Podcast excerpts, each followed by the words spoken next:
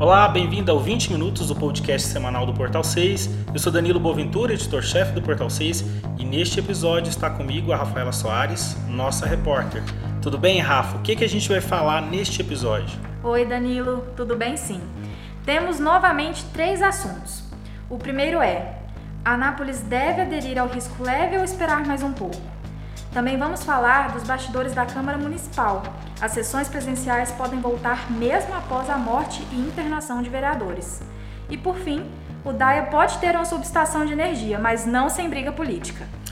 Três assuntos quentes, né? Eu começo então por esse assunto da pandemia. Vamos, vamos falar inevitavelmente de pandemia. Os casos e o percentual de ocupação dos leitos de enfermaria e UTI estão caindo. Já estamos num grau moderado, né, que é entre 70 e 90%. Né? Se nada tiver mudado. Né? Exatamente. Só que, e com algumas restrições. Só que a gente já está, é, acho que a gente vai consolidar entre hoje e amanhã um percentual abaixo desses 70%. Vai estar tá na, na, na mão do prefeito, né? Essa decisão se a gente vai para o grau leve. O que, é interessante a gente analisar aqui rapidinho? é que, mesmo a gente estando no grau moderado e com algumas restrições, sobretudo de horário de funcionamento, né, percentual de, de ocupação, distanciamento entre pessoas e por aí vai, a cidade já está numa rotina, vamos assim dizer, de muita circulação de pessoas, de muita aglomeração. A cena vista no Parque Piranga no, no último feriado, né, na, na quarta-feira, assustadora, né? né?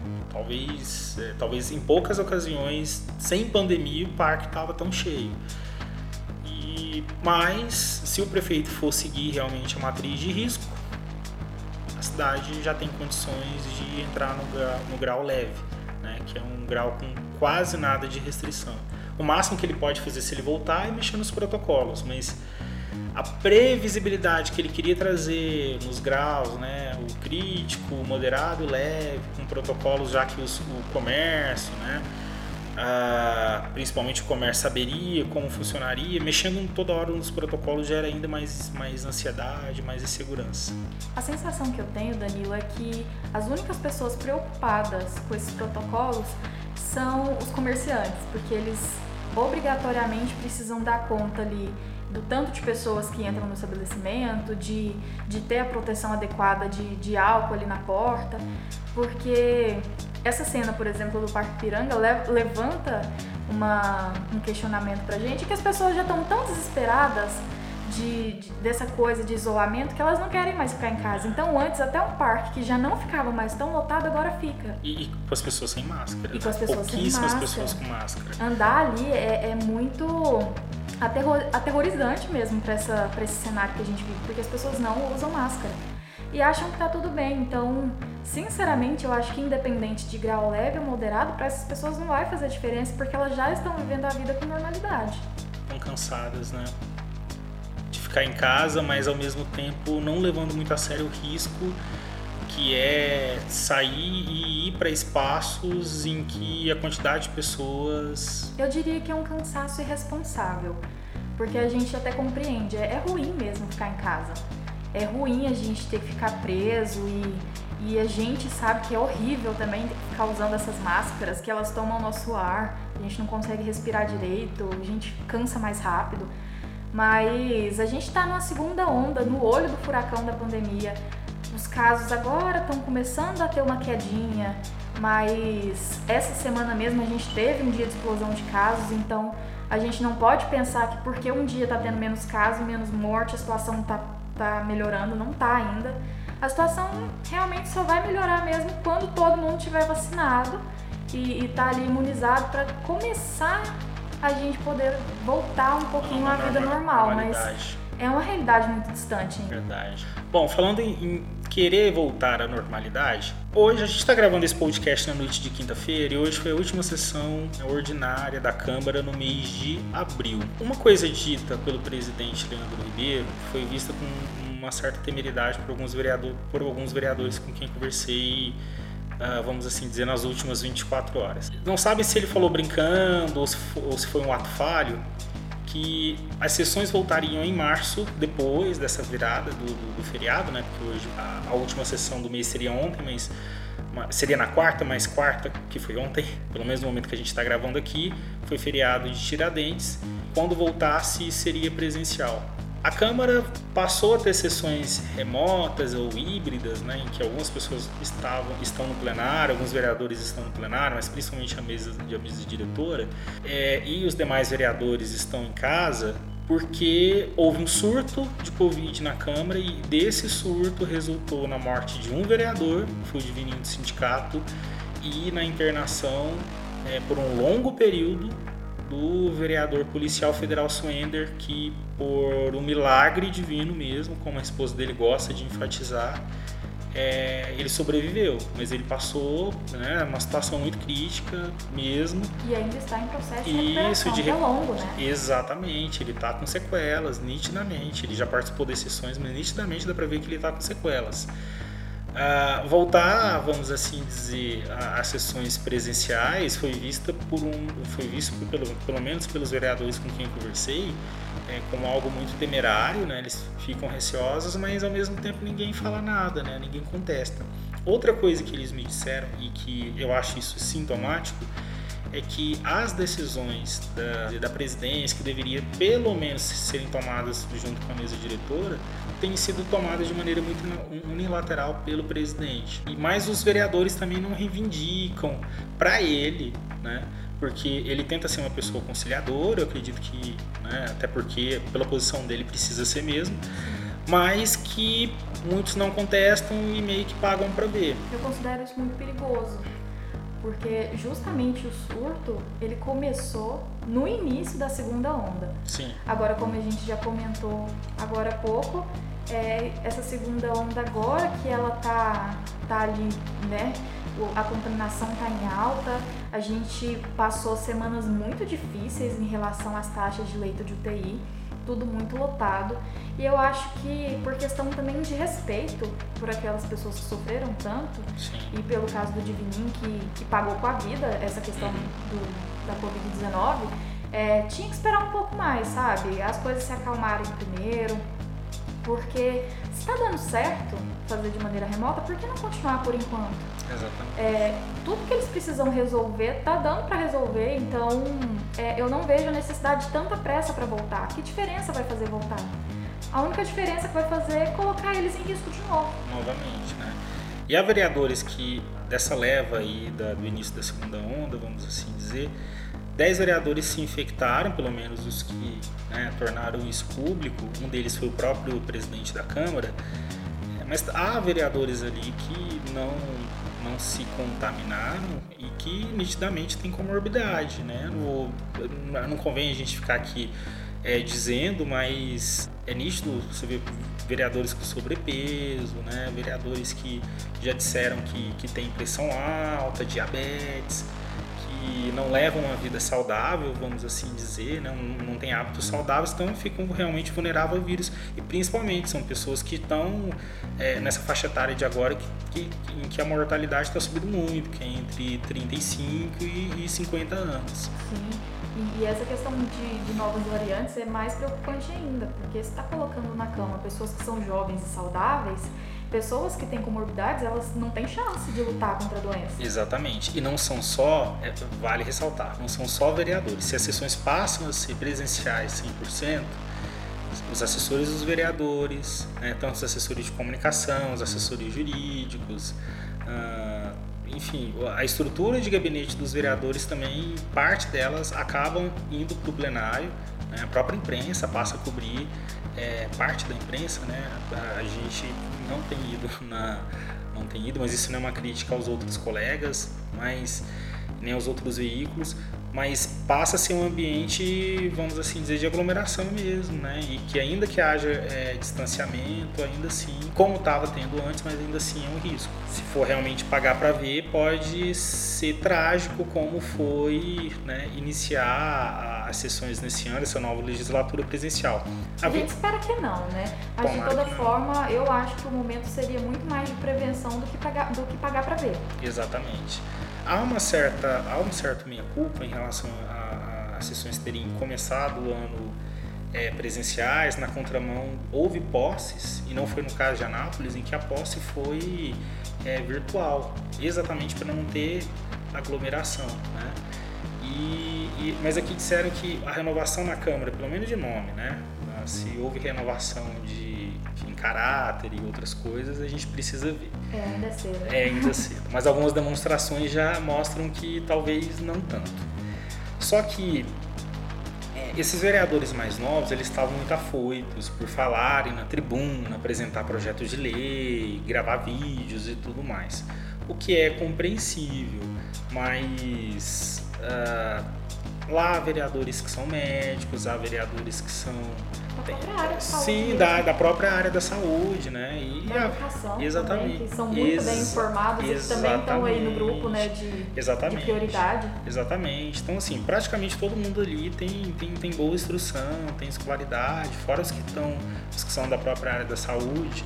Pessoas ali para poder fazer alerta sobre o risco não, não faltam, né?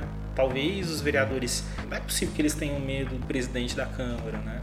E eles são tão vereadores quanto. É importante eles demonstrarem a satisfação deles. Né? Se não fazem isso em público, também, que façam no reservado, né? É, e uma coisa que eu vejo também é até que está muito dividido, né? Porque quando a gente entra ali naquela parte de notícias do site da Câmara, a gente vê vereadores defendendo é, iniciativas que vão contra o que a ciência diz, enquanto tem ali os que estão dentro do que a ciência diz e que é, é, vamos colocar assim, defender o que é certo, porque é o que a ciência diz, né? Então Cê, fica meio que uma briga de ego. Você está dizendo daqueles vereadores da, da bancada do tratamento precoce. Esses, esses né? muito complicado isso, muito complicado E aí, isso. Como, como que fica uma tribuna em que um sobe para falar de tratamento precoce e o outro sobe para falar que só vacina vai dar jeito? É, é uma briga boa que tem entre eles ali. Verdade. Bom, vamos falar de outra briga e briga política. Acabou sendo briga política, né? Sim. Geralmente, quando o problema é dinheiro e falta de espaço, não tem muito o que fazer. Isso é muito característico do DAIA. O DAIA uh, precisa de uma subestação de energia elétrica já há muito tempo, até porque ali é uma outra cidade, é uma cidade industrial, que tem até gestor próprio. Mas houve aí uma empresa que quis bancar a construção de uma subestação, uma empresa que inclusive gasta cerca de 200 mil reais por mês com gerador para conseguir dar conta da, da, da, produção, uma empresa farmacêutica. E ela estava disposta, ela está disposta a bancar a construção de uma subestação para que a Enel toque, até porque a concessionária de, de, de energia elétrica no estado né, é a Enel. E a Codego doaria a área e essa empresa faria, construiria a subestação, né, bancaria a subestação. Uma coisa que pode ser boa, né, até porque a gente sabe que historicamente a, só não vem mais empresas para o DAIA por falta de espaço. Isso foi parcialmente corrigido com o aumento, o aumento da área, né, com a criação de novos lotes na área do DAIA, mas também por falta de estrutura e estrutura básica, energia e água agora com essa solução parecia que tudo estaria muito bom, inclusive porque essa subestação atenderia o centro de convenções que também não funciona porque não tem energia e água. Mas uh, isso acabou virando uma, está virando uma, uma briga política na Lego que vai ter que endossar esse acordo, né? Porque uh, a Codego, em tese, né, entregaria a área por um valor que não não seria o valor de mercado. Você tem, você tem mais a, coisa para falar sobre a isso? A Codego, né? na verdade, está tratando a situação, inclusive, como uma doação, uhum. não como uma venda do, do território ali da área, né? Só que a briga toda é porque o, o deputado delegado Humberto Teófilo é, ele acha que se a empresa quiser construir uma subestação, ela precisa pagar pelo valor da, da área. Do lote, né? Isso. Onde vai ser construído. Isso porque a Alego já está já tá tramitando na Alego um projeto de lei que propõe a transferência de áreas estaduais para a Codego. Só que essa brincadeira toda da, da fala do, do deputado acabou causando mal-estar com a Codego, porque o presidente da Codego considera que essa é uma boa iniciativa já que, como você falou, vai ajudar a trazer indústrias para cá. E o, o presidente. Consequentemente, empregos. Isso, né? isso. E o, o presidente da Codeg, inclusive, cita isso. Ele fala que foi uma colocação infeliz do deputado, Porque uma coisa que o, de, o governador Ronaldo Caiado tem lutado é para trazer empresa, para aumentar o número de empregos. E que se o deputado não entende isso, então ele meio que está na gestão errada, digamos assim, sabe? Sim, sim. Então, é, eu acho que essa doação vai acabar sendo feita. É, inclusive, eu também considero que ela é necessária, porque a questão do DAI ali não tem o que dizer, precisa. E se faz parte fazer uma doação para ajudar a gerar emprego, a trazer empresa, e levando em consideração que é uma área muito pequena, eu não, não vejo que, que não é um preço a se pagar. Principalmente porque termino, terminada a concessão da Enel, todo o território ele volta para a Codego, inclusive com a subestação. Sim. Ah, houve uma fala de um deputado, e, já que a gente, a nossa, nosso nível de cobertura é Anápolis, o deputado Hamilton Filho, que é do Solidariedade, mas que é daqui da cidade, ele falou algo na sessão de terça-feira, lá na Assembleia Legislativa, é, falou assim, olha, o senhor está prejudicando a, a, cidade com não com os questionamentos, mas com esse constrangimento que traz que traz a LEC, ao invés de ao invés de aproveitar o tempo para assim dizer, para fechar esse acordo e realmente fazer com que essa subestação seja construída o mais rápido possível, né, ela tá, vai ter que vir explicar tal, é, acaba perdendo energia que é o que falta o DAIA, né, mas gastando energia energia física, né, energia humana com, com, com, com essa celeuma. Eu, Eu, considero, inclusive, isso apenas como é, uma implicância. Bravata política, é, né? É, é, o que parece, assim, porque não faz sentido ficar brigando por uma coisa que é necessária. Sim, mas uma coisa que, que eu acho que é interessante a gente analisar aqui é, quem trouxe esse assunto, o próprio plenário da Alegre também para a tribuna, né, foi falar aos microfones, a imprensa, é, principalmente principalmente a imprensa goianiense, acabou dando ênfase nisso. É, acho que está muito claro que o deputado Humberto Teófilo ele tem, vamos assim dizer, é, fontes dentro da, da Codego e, e, faz as denúncias que é, o cargo dele é, realmente dá condições dele fazer isso, é, não é só um direito, é um dever. Né? O deputado ele fiscaliza, ele denuncia, ele propõe leis, ele aprova leis, mas é, a Codego ela não tem apenas o DAI, ela tem várias, várias coisas e mas geralmente as denúncias do deputado, pelo menos aquelas que estão ganhando lastro na, na, na, imprensa, têm sido as que se referem a Anápolis e o deputado ele não é daqui de Anápolis, ele é um, é um delegado que atua em Umas, que vive talvez uma realidade mais ali da, da região metropolitana, mas não em Anápolis. Fica aí no, no, no ar, né? Sim, eu acho que é, ele está certo nessa questão de fiscalização, como você falou, até porque a CODEG já foi alvo de operação da Polícia Sim. Federal, do Ministério Público, precisa ser fiscalizado. Então eu acho que não tem que problematizar a iniciativa de doar para a construção da subestação, porque ela é necessária, e sim fiscalizar para que ocorra tudo legalmente. Exatamente, ele pode dedicar, vamos assim dizer, os esforços dele pode ser para correção de estudo, né? Uh, mas de qualquer forma ele protocolou ali uh, um convite. Antes, antes não era convite, era convocação, e aí o presidente da Codego, o administrador do DAI, o presidente da Enel teria que ir prestar esclarecimento, mas ele converteu isso em convite a partir, uh, vamos dizer assim, desse alerta, dizer, olha, você está prejudicando a cidade. Bom, vamos então para um momento aqui em que a gente aposta coisas, Rafaela. Se você tivesse 10 reais aí na sua bolsa, ou você usa carteira? Bolsa. Bolsa. Se você tivesse 10 reais aí na sua bolsa, é, o que você apostaria aí que pode acontecer nos próximos dias ou pelo menos na próxima semana? Eu acredito que pelo fato de as taxas do, de leitos de UTI estarem caindo, é, o Roberto vai sofrer uma pressão e até a próxima semana ele deve retornar para o risco leve. Olha só, uma boa aposta. Apesar de achar que ainda não é o momento. Bom, a, a minha aposta é sobre essa questão da Câmara. Vamos ficar aqui restrito ao que a gente falou.